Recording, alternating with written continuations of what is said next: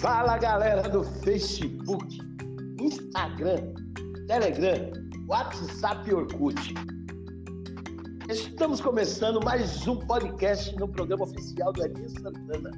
Hoje eu tenho a honra de receber o brother gaúcho que estou escutando os cachorros dele latir lá em Porto Alegre, Júlio Fontoura. Júlio Fontoura, que é conselheiro tutelar, membro do Fórum Colegiado Nacional de Conselhos Tutelares e hoje ele tem um trabalho intenso na política pública de Porto Alegre. Se apresente aí, Júlio. Seja bem-vindo ao nosso podcast. Primeiramente, muito obrigado pela, pelo convite, Edinho Santana, nosso grande amigo de São Paulo, Instituto Vida, uma referência no Brasil na área da infância e adolescência.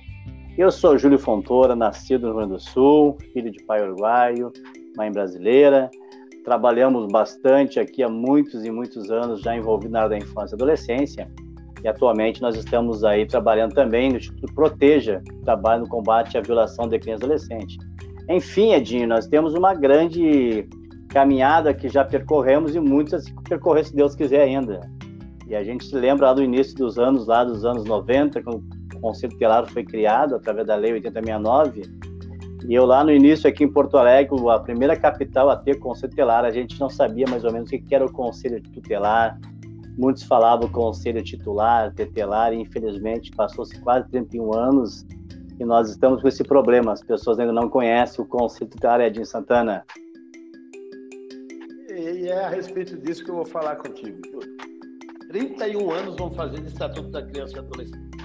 E muita gente ainda não conhece né, o que se atribui, o que a gente pode atribuir a essa falta de conhecimento? Já que nós estamos caminhando para o terceiro processo de escolha unificada, porque antes de 2014, Júlio, lembra aí?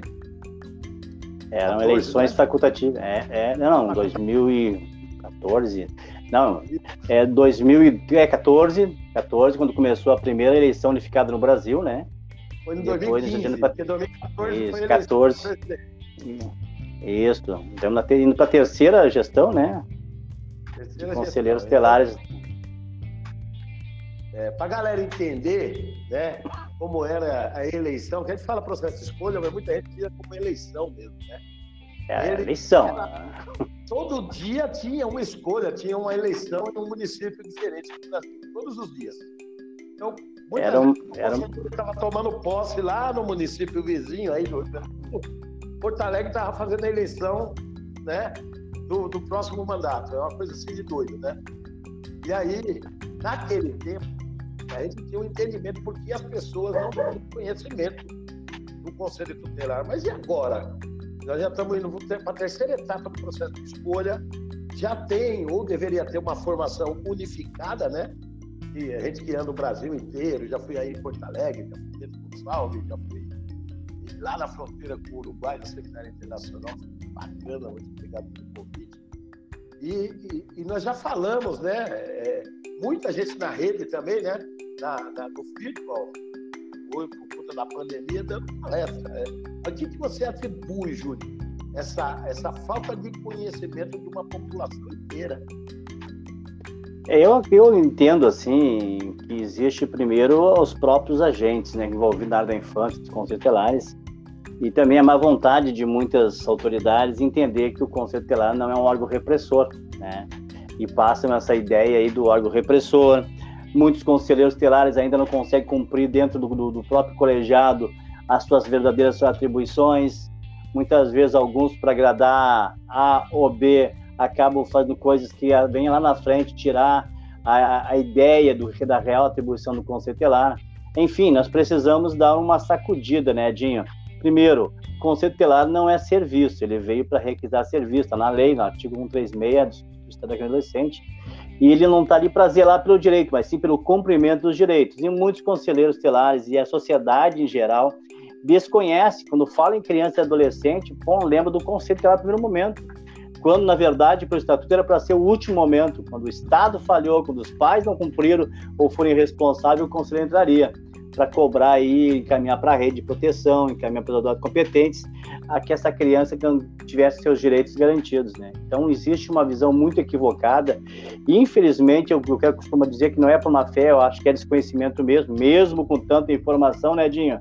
A gente ainda percebe muitas autoridades aí determinando de forma absurda que os conselhos estejam aí é, cometendo verdadeiros abusos ou negligência ou muitas vezes pondo aí a riscos, fazendo trabalho de outros profissionais, trabalho da rede, trabalho de, de oficial de justiça, trabalho de polícia, enfim, existe uma salada muito grande. E o pior, a, a, a clientela, o povo que precisa do conselho não, não, não entende que o conselho telar não veio para tirar o filho deles, não veio para punir eles, veio para que os filhos possam e os pais tenham seus direitos garantidos, que o pai possa entender que seu filho é o maior tesouro da sua casa e deve trabalhar com, esse, com isso, buscando as condições adequadas através de ajuda muitas vezes de orientações por parte do poder público e também dos conselhos estelares.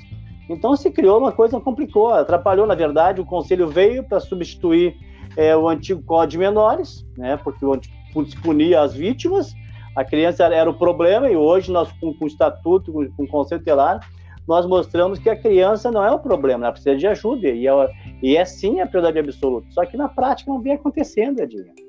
Nós percebemos aí que algumas autoridades, mesmo sabendo que não é a competência do Conselho Tutelar, estão chamando o Conselho para fazer.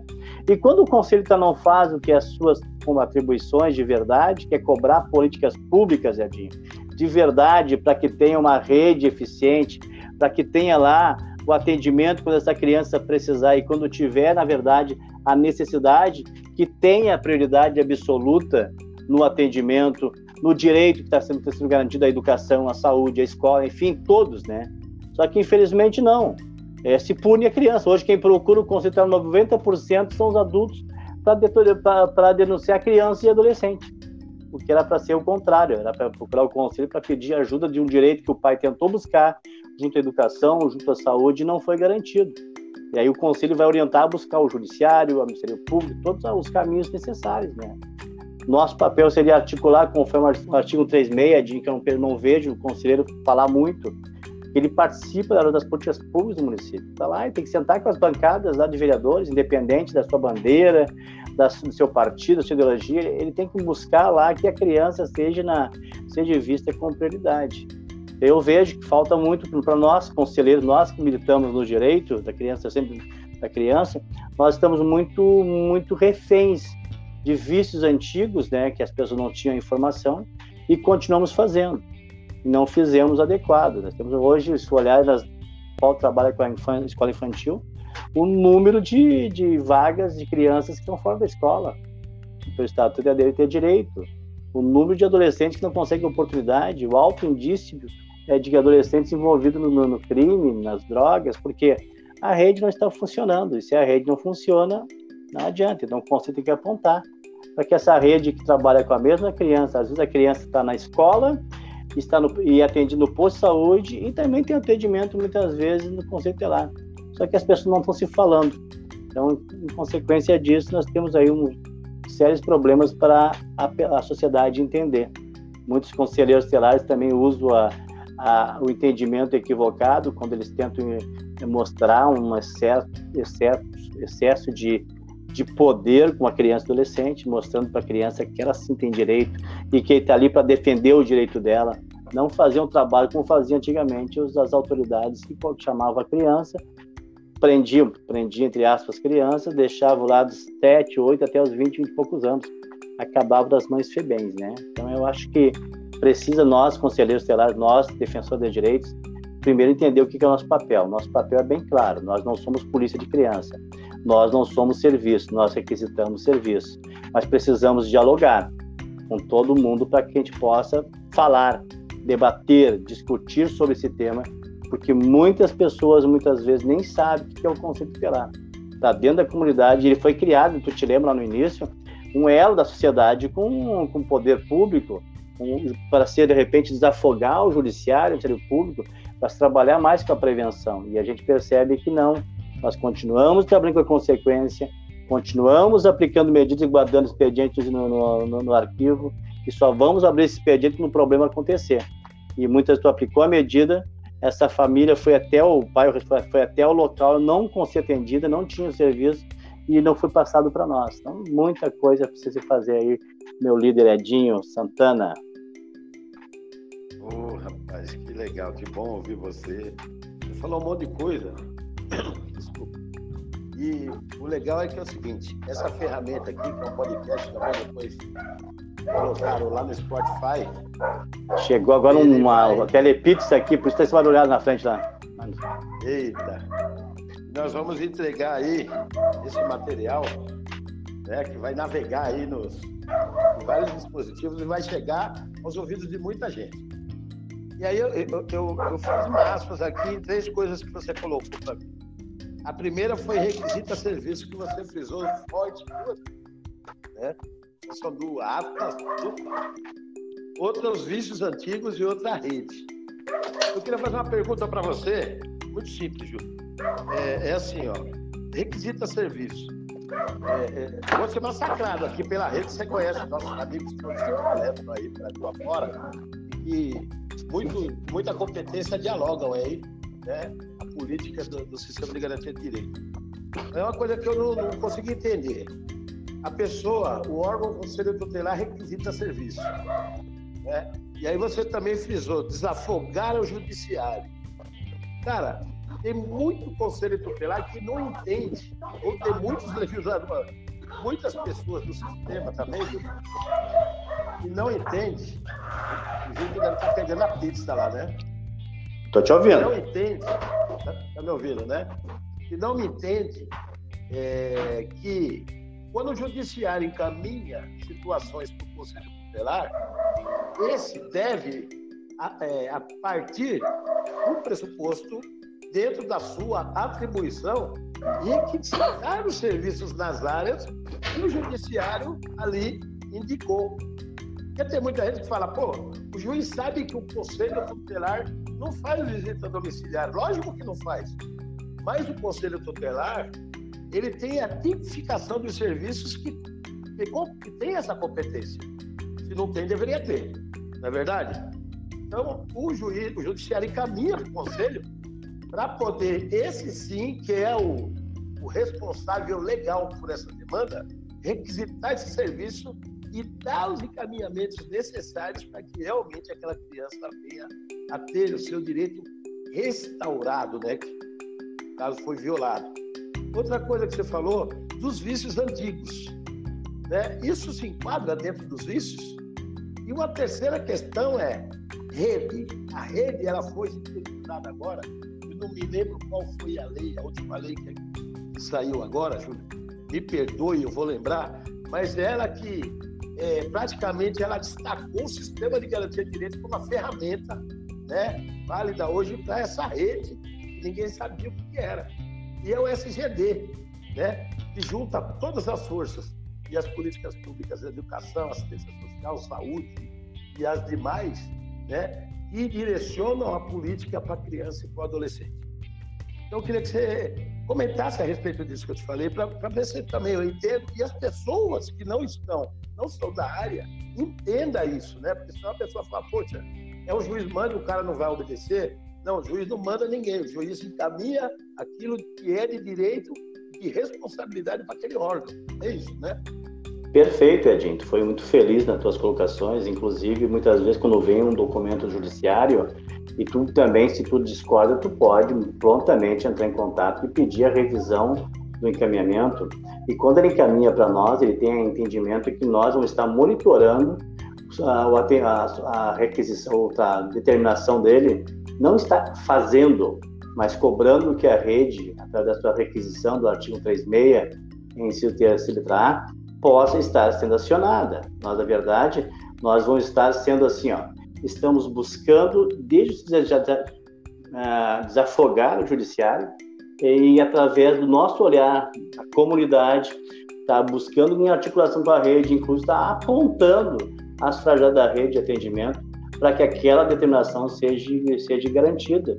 E tu foi feliz de novo quando tu fala que existem os vícios, foi assim, a falta de entendimento da tua atribuição, do teu papel. Tudo é com conselho, principalmente mostrar de quem é quem. Tipo assim, olha, não é minha atribuição, bom, não é minha competência de trabalho, mas cabe a mim também como elo da rede com o judiciário, com o executivo, legislativo, está buscando que essa política venha existir no meu município. O Conselho Tutelar seria o maior aliado da rede de atendimento, porque ele vai conseguir visualizar a dificuldade e a fragilidade, a fragilidade da rede. E muitas vezes percebe no Brasil se cria uma, uma, uma parede invisível, onde a assistente social não se, não se dá com conselheiro, né, de a educação não se dá com... Porque assim, a visão de alguns é a pura determinação. A requisição não é carteiraço, é uma atribuição. E a requisição vai mostrar que a demanda é além da oferta. Então, este elo é importante. Que o conselho sente com o executivo, agora, esse, nesse momento que estamos passando por pandemia, é, qual é o plano de ação de cada gestor na área da educação, o plano de ação de cada gestor da área social, porque aumentou a demanda, desemprego batendo as portas, crianças não conseguem ter acesso à escola que, que realmente está acontecendo no município. E o conselheiro tem que estar inserido nesse, nesse grupo, nesse GT, para cobrar as políticas públicas ou até para apontar onde melhorar a, a, o atendimento à infância e adolescência. E sim, te digo para ti que no meu primeiro ano de conselheiro tutelar, em 98, Edinho, eu fui um grande assistente social, porque eu não sabia fazer o papel, eu achei que tinha que fazer tudo.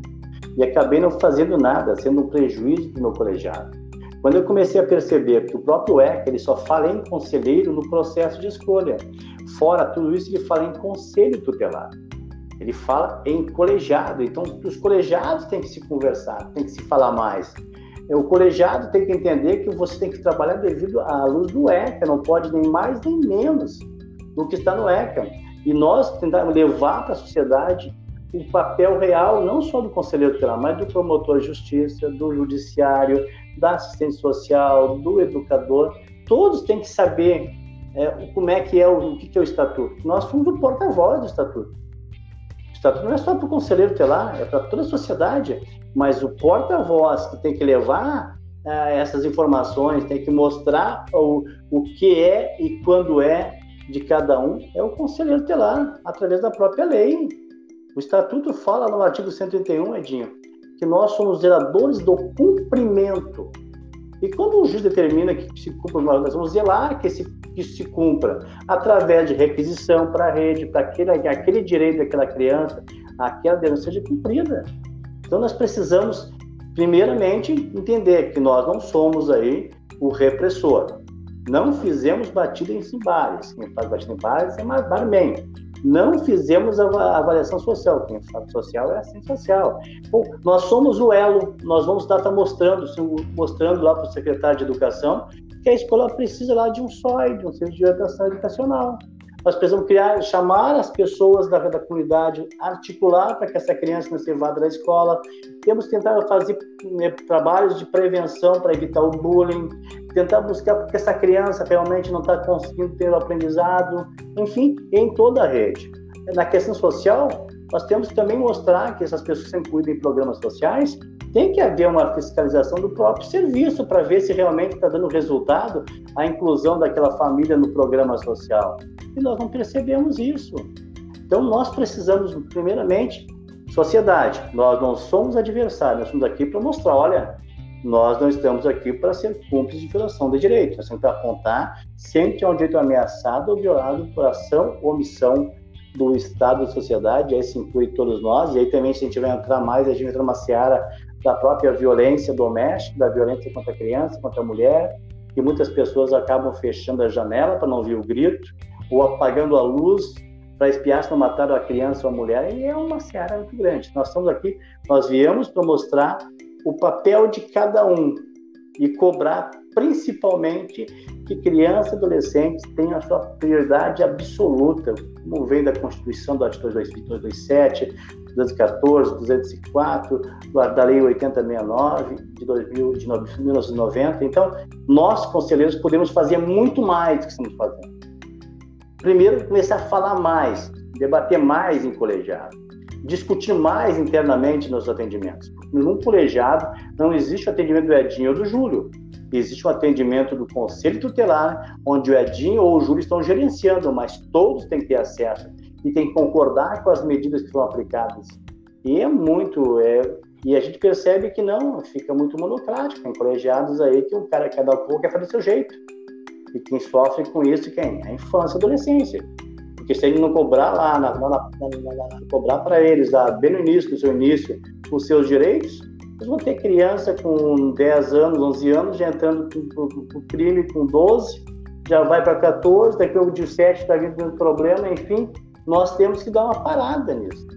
Outra coisa, o pré-julgamento que a gente percebe, tem crianças muitas vezes só porque os pais tiveram problema com a justiça, não, os filhos não têm, quer dizer que não tem. Se o pai não teve, não teve o amor ou não deu a proteção que eu queria, nós temos que fazer que essa criança, quando for pai, ele dê para o seu filho.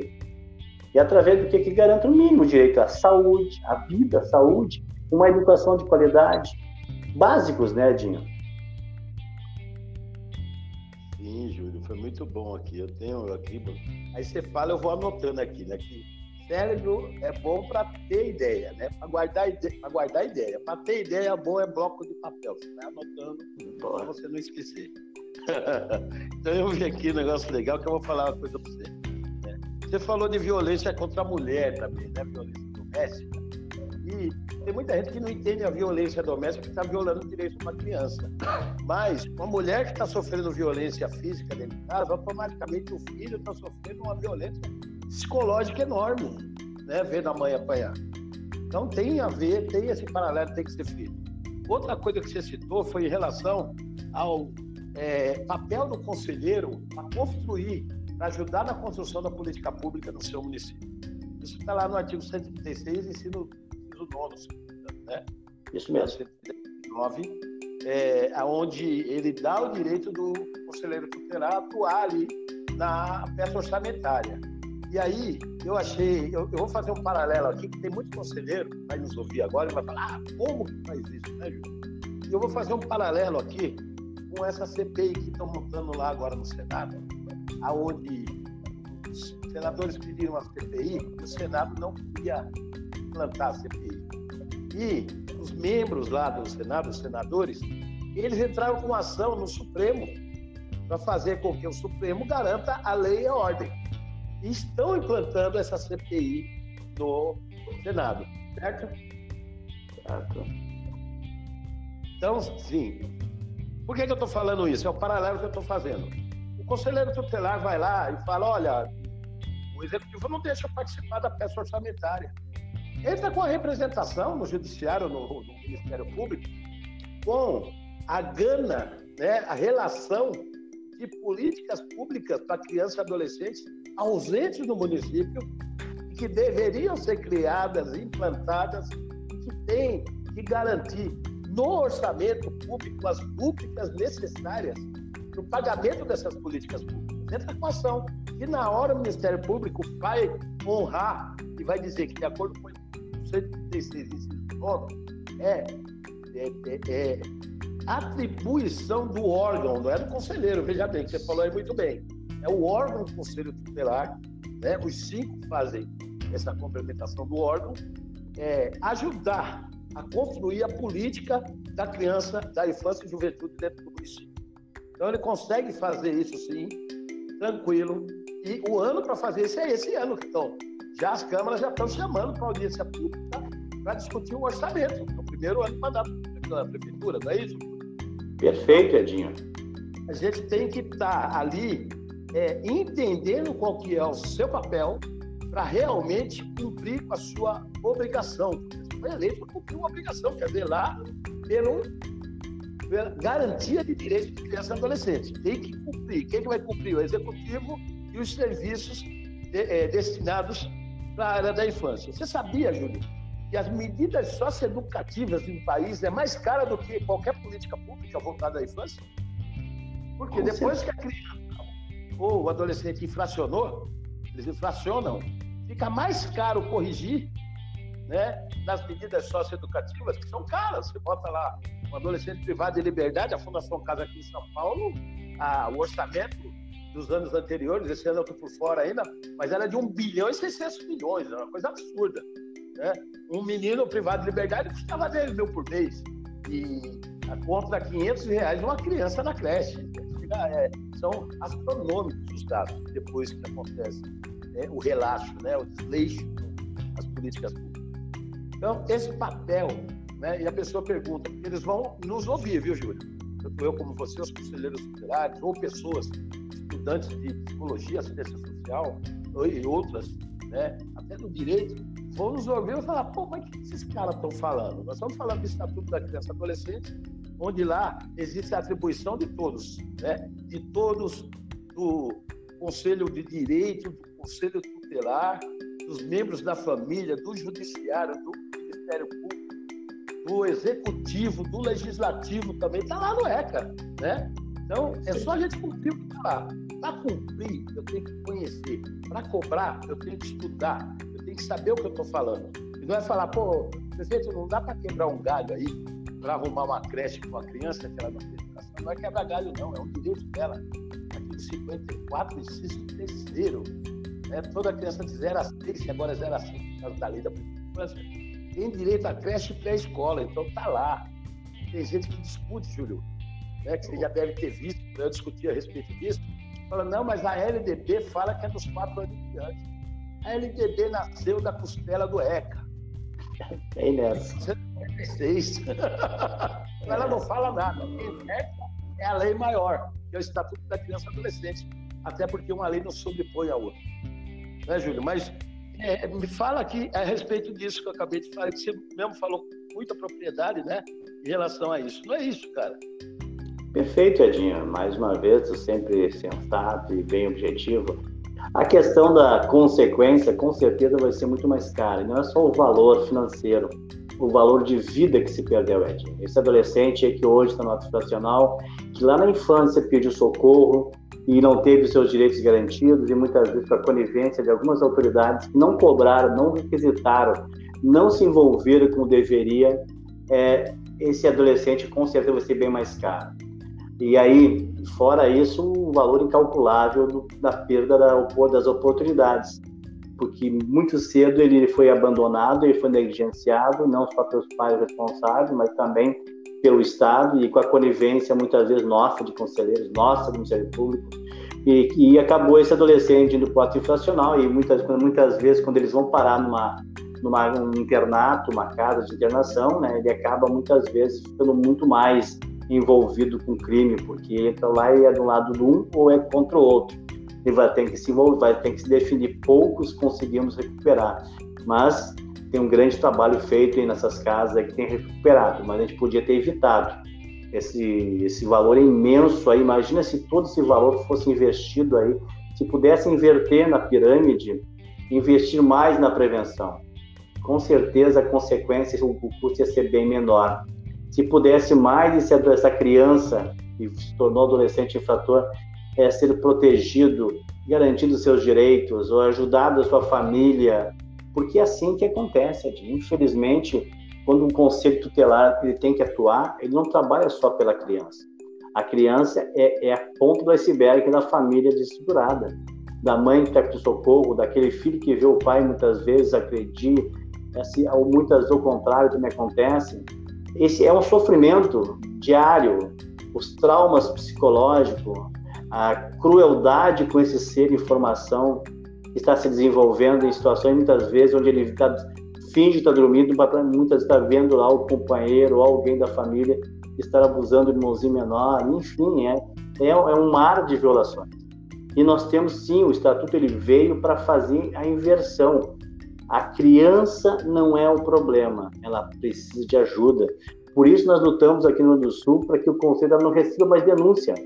Conselho não investiga, ele recebe comunicado de violação de direito, para que ele possa acionar a rede de proteção, para que assim a segurança investigue e o social é, faça seus relatórios, a inclusão, enfim, é, tirar essa ideia, porque eu percebo também, Edinho, vou entrando numa outra seara, e a questão da palavra denúncia para os conselheiros passa uma coisa meio repressora. Eu acredito que assim nós devemos trocar essa denúncia. E sim a comunicação ao Conselho Tutelar. Quanto à questão aí da, das escolinhas, é direito, como tu falaste.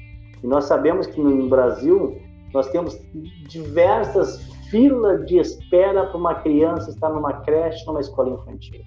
Isso é um absurdo. E o pior é que tu não vê uma representação de um conselho tutelar para que essa criança, essa criança, a estas crianças, né, tenham o seu direito à escola infantil, à inclusão, à convivência familiar, à comunitária, o aprendizado. Então, assim, ó, ah, minha, minha cidade aqui, eu consegui uma vaga para uma criança numa requisição, mas ficaram ali 300, 400 crianças na, na, na espera, na suplência.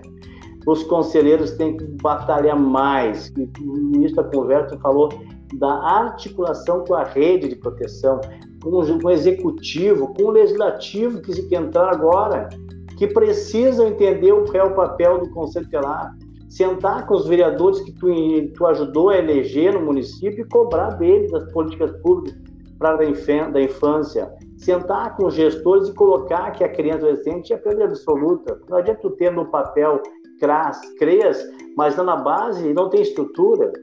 Nós precisamos ser mais profissionais. A gente está muito, infelizmente, a grande maioria está muito amadora ainda na ação na defesa dos direitos do adolescente. Então, nós precisamos dar uma acordada, fazer mais colegiado, ler mais estatuto, é, buscar articulações mais com o executivo, cobrando do legislativo ações para que as coisas aconteçam. E muitas vezes, se a gente fizer tudo isso na articulação com o executivo, com o legislativo, tu quase não vai usar o judiciário para que possa fazer cumprir esse direito. Então, nós precisamos sim sair do gabinete ou do conselho tutelar, né? começar a sentar com as comunidades novamente, voltar para para o seu início, a sua essência, que foi a comunidade que está votando no Conselho Telar. Porque se tu ficar só dentro do Conselho, fazendo visitas, relatórios do Ministério Público, tu não vai fazer esse trabalho que nós temos que fazer.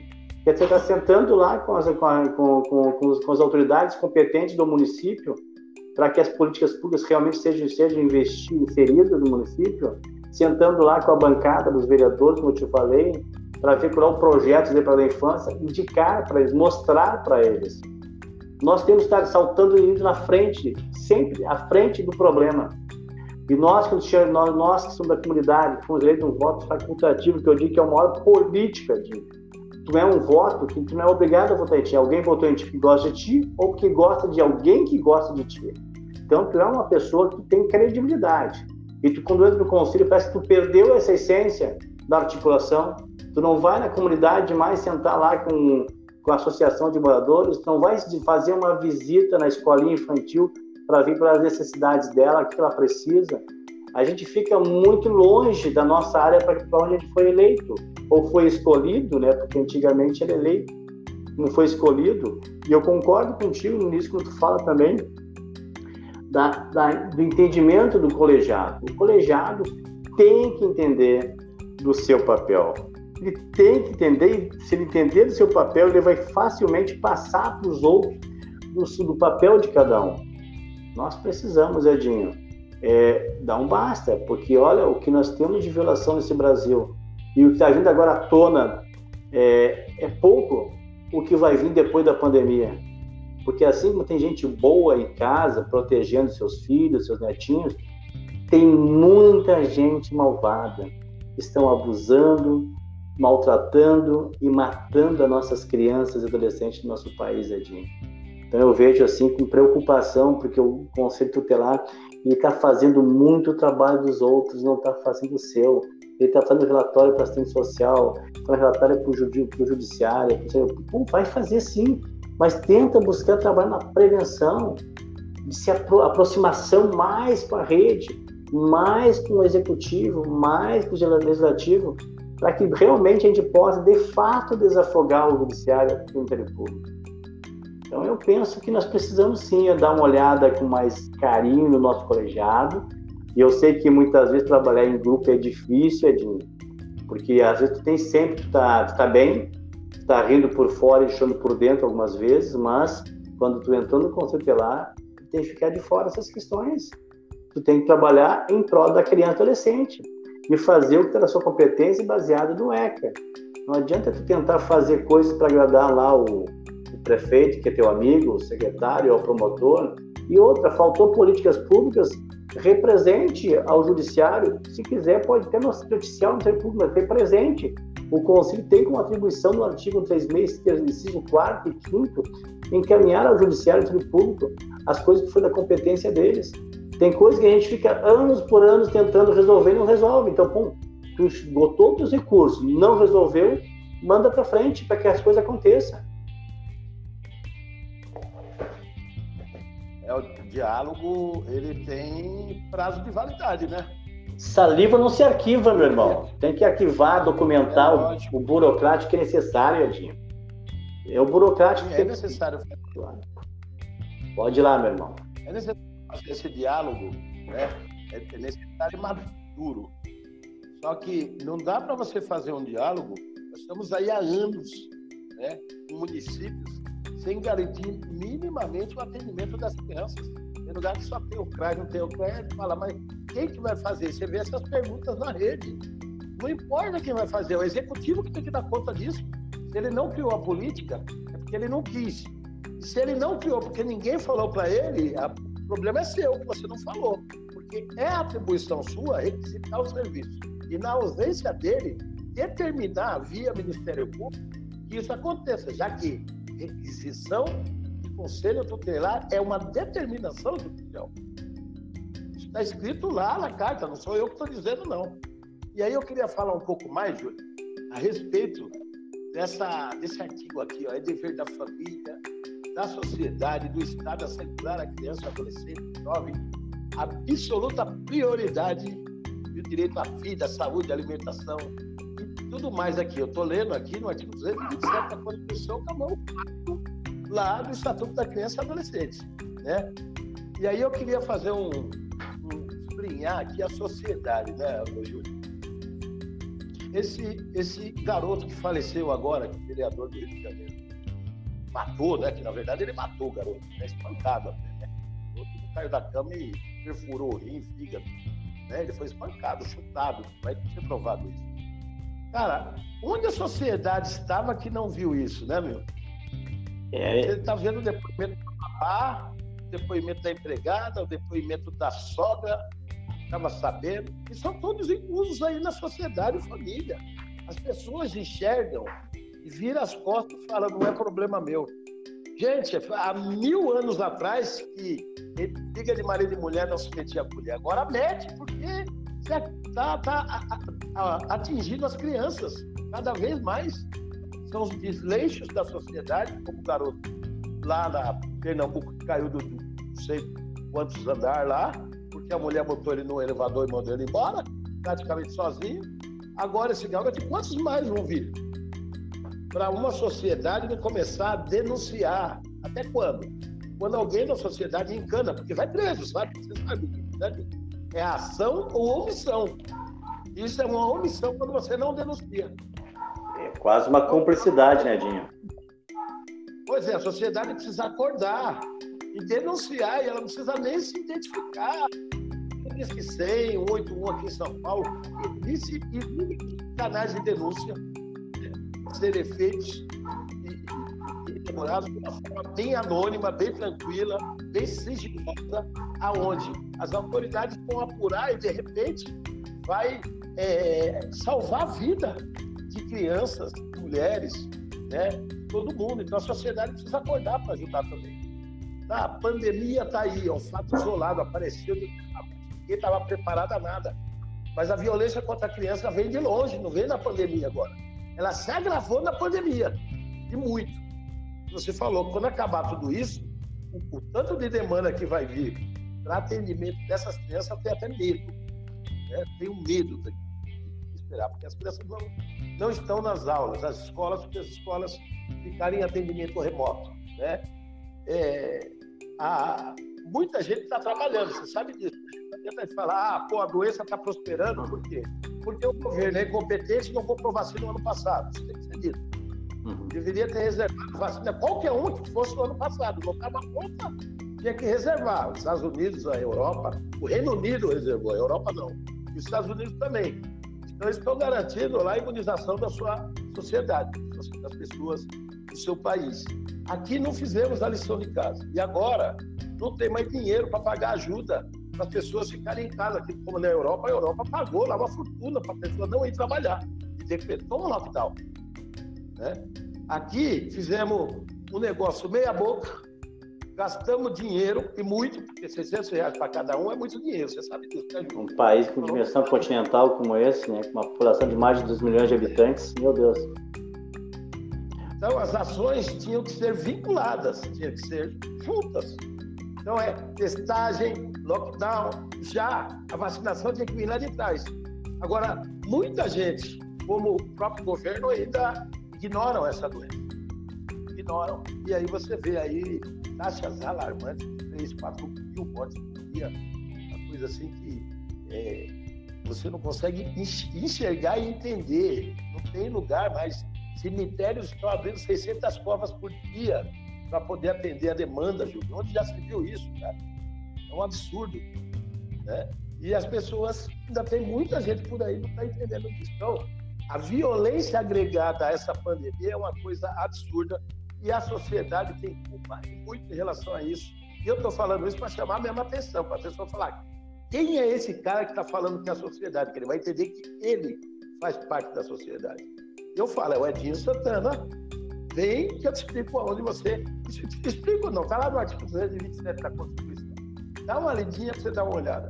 E aí você vai corroborar com a política pública do seu município, garantindo a vida né, das crianças que está aqui também designada dentro aqui o direito à vida ali no artigo 227. Não é isso, Júlio? Concordo plenamente, Edinho. Inclusive a questão aí que tu falaste da, da, da denúncia, né? as pessoas têm que entender que quando elas não, não denunciam, estão sabendo que existe um crime, existe um abuso, existe uma violência e ela não faz nada, ela está sujeita a responder criminalmente pela omissão, além de ser assim, de ser assim, imagina a, a, dor na, na, na, consciência em saber que eu podia ter evitado a morte de uma criança, a destruição de uma família. As pessoas não querem se envolver porque são amigos da Samuel é, ele é muito brabo, aquele é o patrão, aquele ali eu não vou me envolver porque ele é xarope. Enfim, todos nós temos nós somos obrigados, a Constituição diz que nós temos sim dever, dever. E se uma criança foi morta, se uma criança espancada, abusada, tu sabe, tu é criminoso quase que igual. Isso é uma coisa pesada, mas é real, é verdade. Não dá mais para deixar os Bernardos morrer, deixar as crianças perderem a vida, como essa outra criança que perdeu agora, que foi espancada, impossível a mãe não saber, impossível a empregada não tomar uma decisão, não, não fazer uma denúncia, os vizinhos não ouvir grito, ou não perceber que essa criança estava com, de repente com algum hematoma. Bom, não pode, não pode, pessoal. Quantas crianças precisamos perder nesse Brasil? Quantas crianças vão precisar perder a vida para que a gente tenha, cumpra com nossas obrigações? Imagina ser um filho da gente que é espancado até a morte. Imagina como aqui o Bernardo, que foi até o judiciário pedir ajuda, muitas vezes não foi ouvido. Nós temos sociedade que as pessoas estão sabendo que a criança quer ser espancada, que aquela mulher está espancada. E tu falaste, foi muito feliz. Antigamente, aquela historinha, aquele velho ditado, briga de mãe de colher, é mentira, não é verdade. Isso é, se não meter a colher, não se envolver, não denunciar, não gritar, não chamar atenção, tu passa a ser criminoso igual. Omissão, omissão.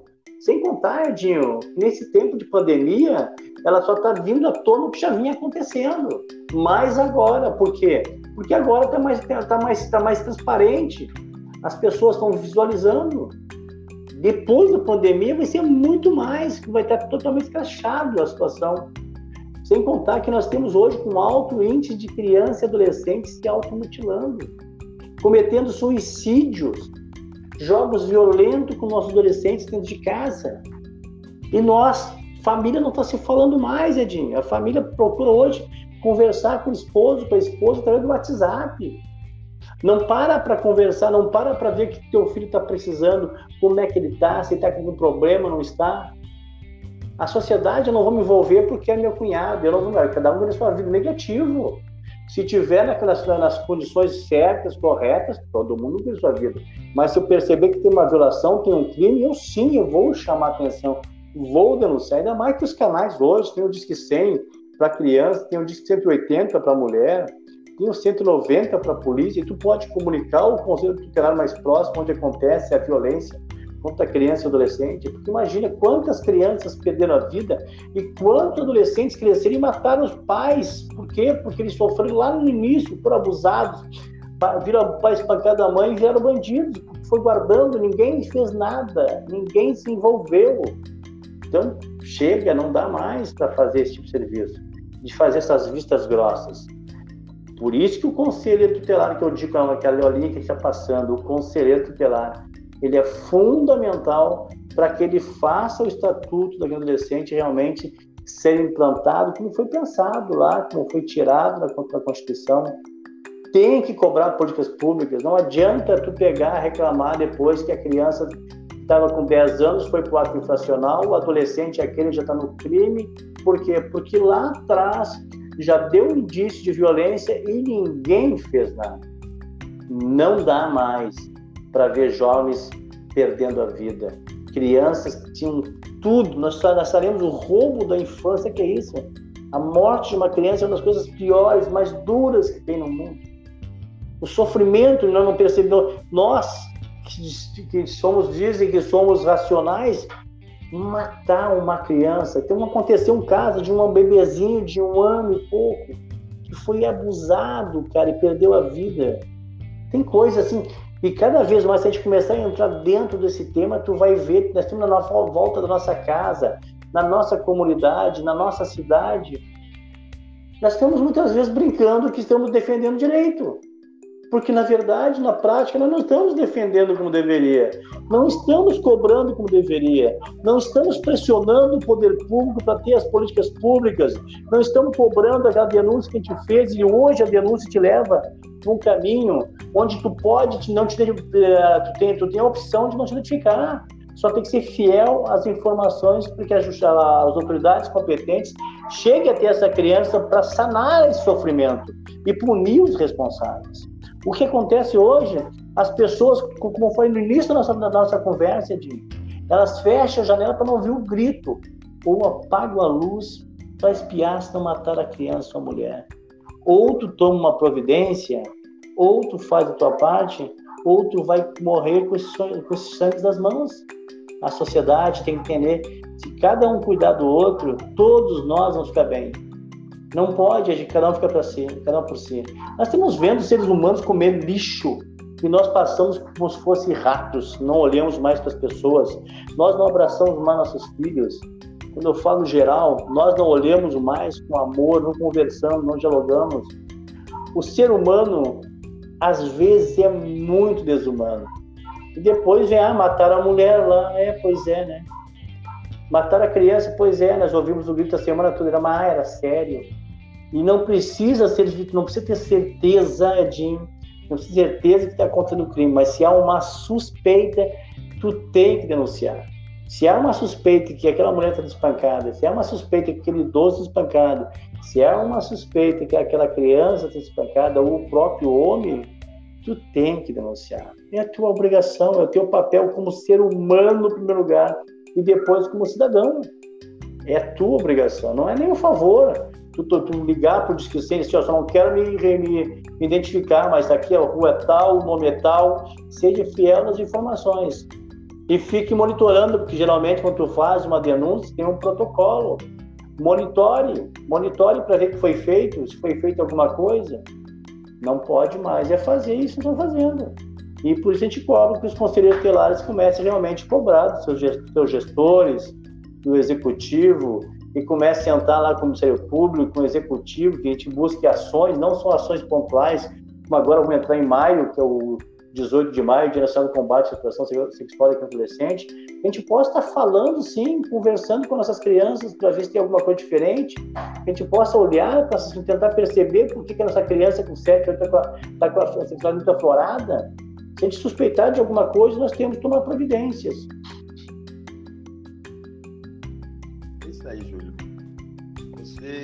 É é fantástico, né, nessa sua definição aí de denúncia é fantástico. A sociedade tem que se mover, né?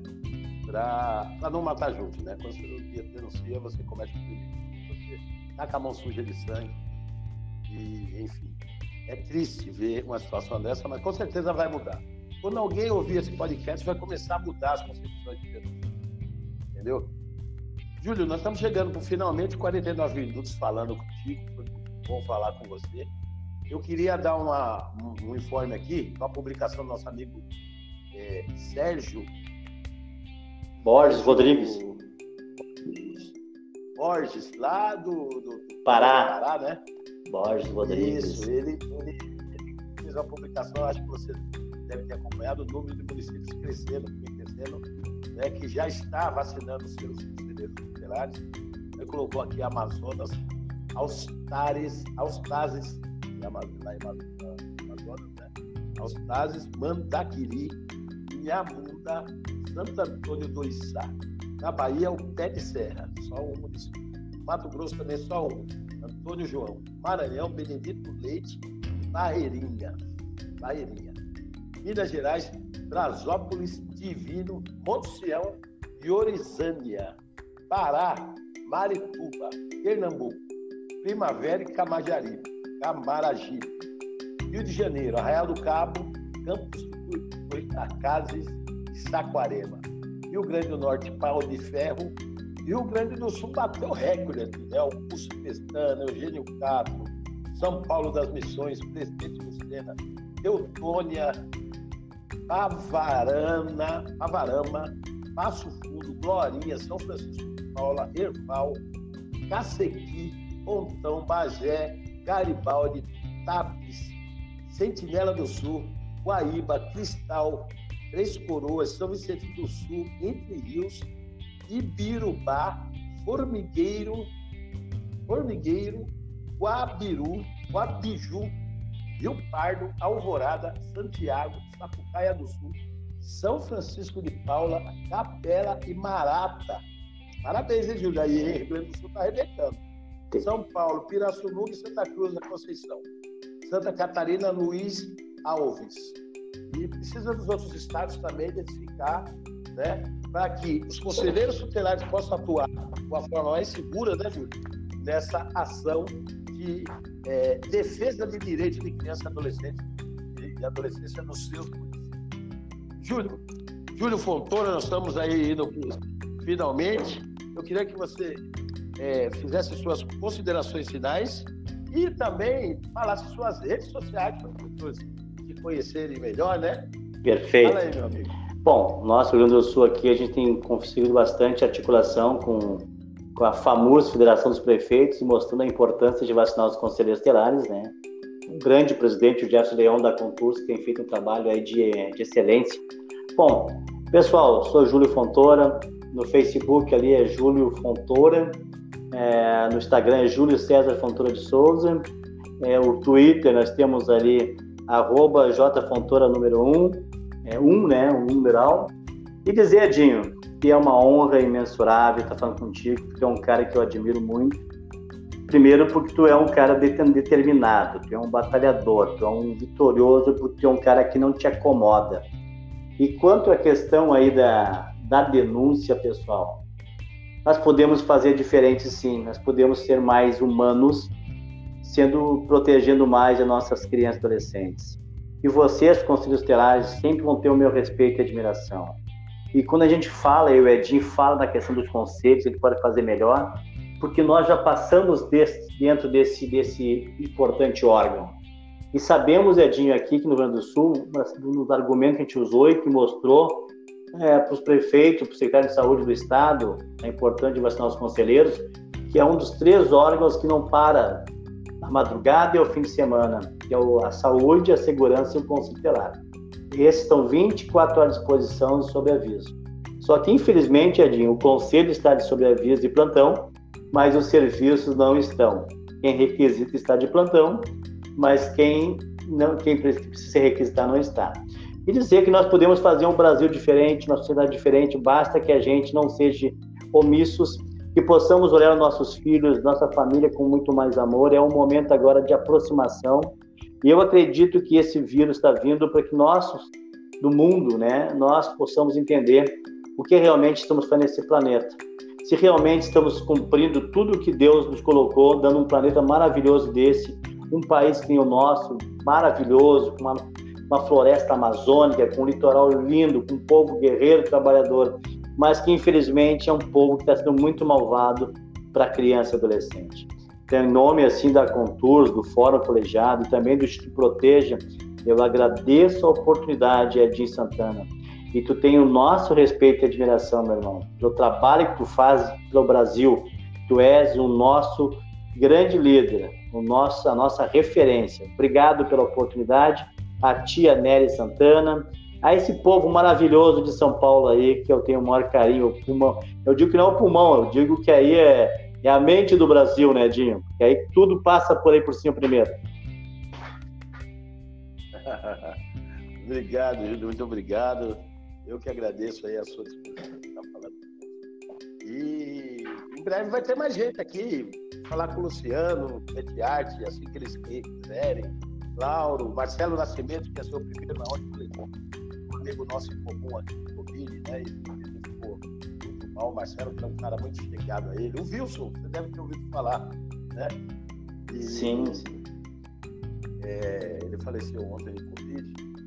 E, enfim, eu vou falar aí com todo mundo aí, com o pessoal, com o Hélio, com o TH, com o pessoal da Bahia, com ó, o Brasil inteiro cabe no nosso podcast. E a gente faz questão de chamar todo mundo e ouvir todo mundo para dialogar um pouco sobre o sistema de garantia de direito. Redes sociais. Pessoal, me acha lá no arroba Edinho Santana 01 no Instagram, Edinho Santana no Facebook. Só que eu vou chamar a atenção para vocês. Curta lá, siga a gente no Instagram e no Spotify agora. Isso aqui daqui a pouco vai subir para o Spotify, eu vou mandar para você, tá, Júlio? E você compartilha aí com a galera aí do Brasil inteiro, para a gente avançar novo modelo né, de diálogo e, de troca de ideias com o sistema de garantia de direito. Beijo no coração de todos, Deus, e até a próxima, galera. Tchau!